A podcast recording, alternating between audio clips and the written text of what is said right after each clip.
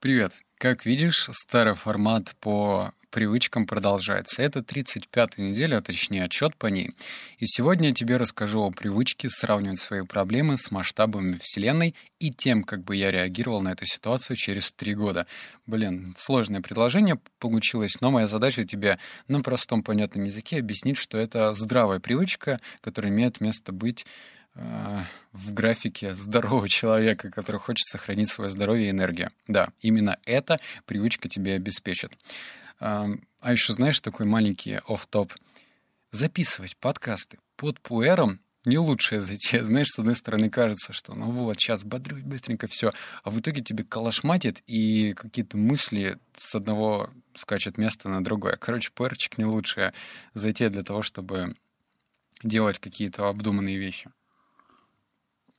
При этом я его пью, блин, вот зараза. Что я узнал? Первое. Момент сравнивания своей проблемы с проблемами Вселенной масштаба очень быстро отрезвляет и дает звонкую пощечину. Есть э, такое умное заключение, и на самом деле это очень здравая мысль, что не стоит себя сравнивать с кем-то. Особенно открывать странички в Инстаграме, листать весь этот успешный успех сверху вниз и смотреть, как здорово кто-то живет, у кого яхта длиннее. Это понятно, ведет тебя к депрессии. А вот сравнивать себя с э, масштабами Вселенной это правильно, потому что любая проблема меркнет по сравнению с тем, что творится сейчас в мире.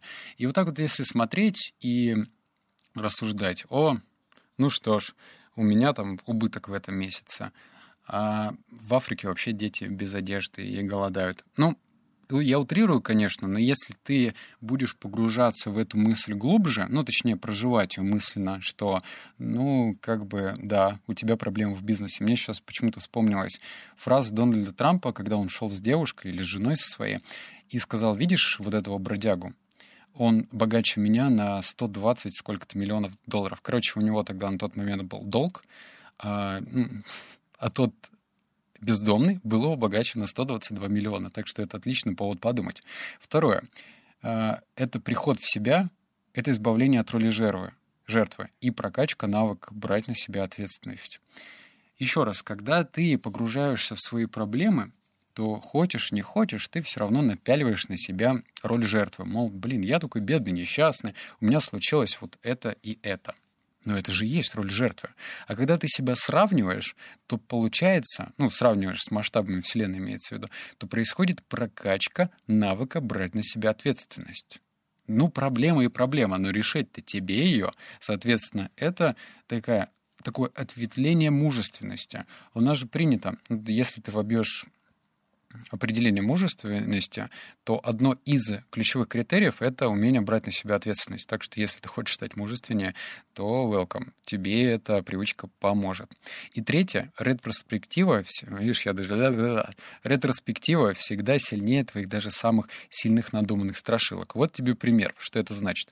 Если тебе неудобно сравнивать свои проблемы с масштабами Вселенной, это норм можно сравнивать с тем, что с тобой произойдет через три года. Но чтобы это понять, как это работает, давай вот разберем пример. Все мы учили в школе, так? Так. И, по-моему, ты помнишь, когда, ну, если ты плохо учился, или, или ты там, не знаю, подделывал тройки на пятерке, знаешь, брал вот это вот, как же эта штука-то называлась, лезвие, которое можно, блин, вену скрыть.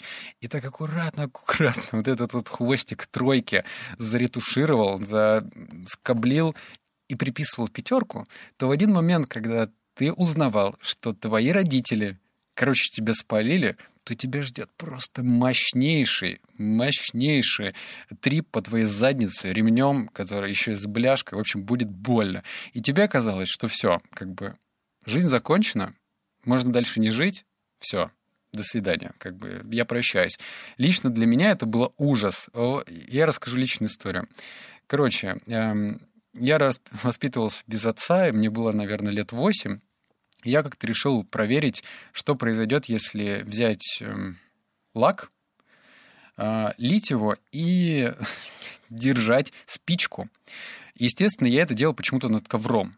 И когда я поджег лак, который вытекал, он упал мне, естественно, на палас. Я, я, я просто не знал, что это возможно. Видимо, у меня была одна извилина, и то она очень плохо работала. Но, в общем, как ты понимаешь, на ковре образовалась э, фигура из жженого лака. Ну, в общем, он начал гореть, но я успел его потушить. И случилось так, что я, ну, чтобы это скрыть, а это было, блин, в коридоре, почти в середине коридора. Я поставил на это место тапочки. Ну, знаешь, родители, точнее, мама заходит и видит просто, ну, на середине ковра стоят тапочки. И она пришла вечером, а я подозрительно рано лег спать. И я проснулся от того, что по моей спине летит просто, свистит провод от телевизора. Это было так больно. В общем, на тот момент мне казалось, жизнь закончена. Так что сравнивай с тем, что будет через три года и как ты будешь на это все смотреть. Рубрика «Мои стадии». Стадия одна тренировочный заход и подготовка к реальности. Я бы соврал тебе, если бы сказал, что да, я вот на этой неделе все разобрал, возникла проблема, я ее решил, но у меня, к сожалению, точнее, к счастью, такой проблемы не возникло.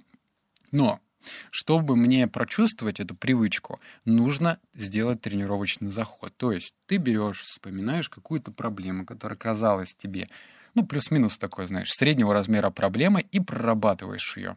Как развивать? Вот как раз вот в следующей рубрике. Берем одно из направлений, будущее, ну, то есть, что с нами произойдет через три года, или вселенский масштаб. И сравниваем до тех пор, пока не придет ясность настоящего уровня проблемы. Как видишь, здесь нет какого-то тайминга, что вот, мол, надо сидеть в течение там 15 минут это делать. Нет. Ты сидишь, ну, или стоишь, как тебе удобно. Кто-то это, ну, возможно, это подойдет тебе, если ты вышел на прогулку, и в этот момент ты просто а что если? А что если вот через этот вопрос прогоняешь эту проблему, и в тот момент, когда ты почувствуешь, что да, ну блин, ну да, ну проблемка, ну что теперь? Все, жизнь на этом не останавливается. Вот это значит, что ты уже близок к проработке настоящего уровня проблемы. И вторая, э, как, вторая штука, как развивать, это представляешь, что занижая проблему, ты даешь себе шанс за нее зацепиться, а дальше прокачаться как в компьютерной игре. Вспомни, любую проблему или любую задачу сложно начать, потому что ты не знаешь, за что зацепиться.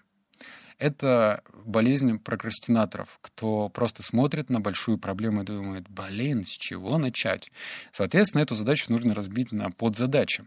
С проблемой то же самое. Ты ее просто берешь и выкручиваешь, знаешь, вот как берешь тесто, ты ее скатываешь в маленькую колбасу тонкую. Здесь также. Ты просто должен ее обесценить, эту проблему, чтобы схватиться за нее. Надеюсь, мои метафоры понятны.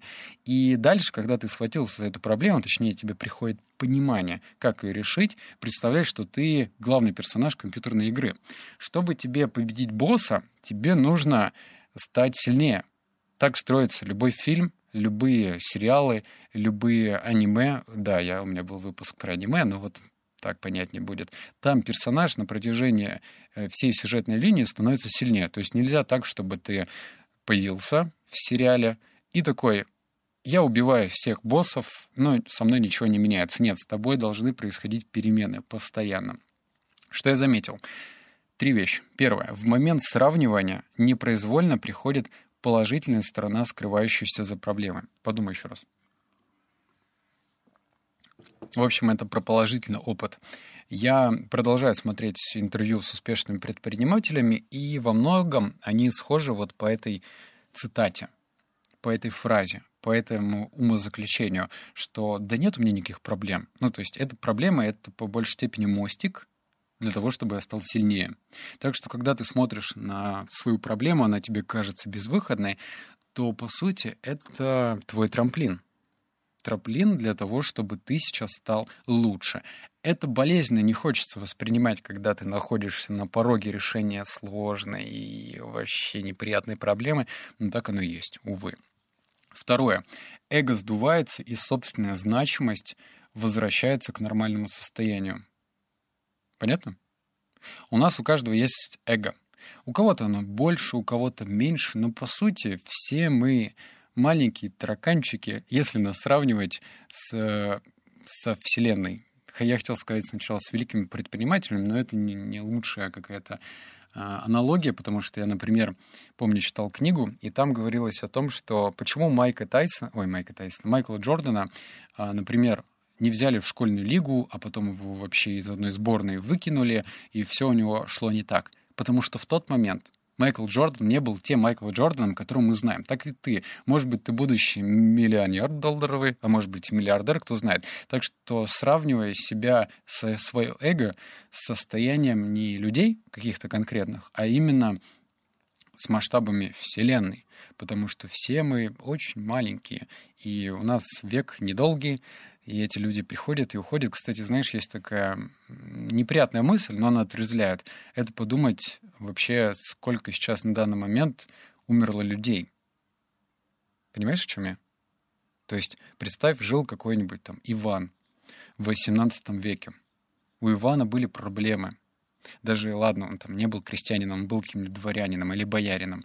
И у него были там свои проблемы. Ну, все, его просто нет сейчас и про 19 век, и про 20 и вообще, блин, это про все время. Люди приходят и уходят. В общем, немножечко грустно, я согласен, но да ладно. И третье — это техника отличный барометр самооценки.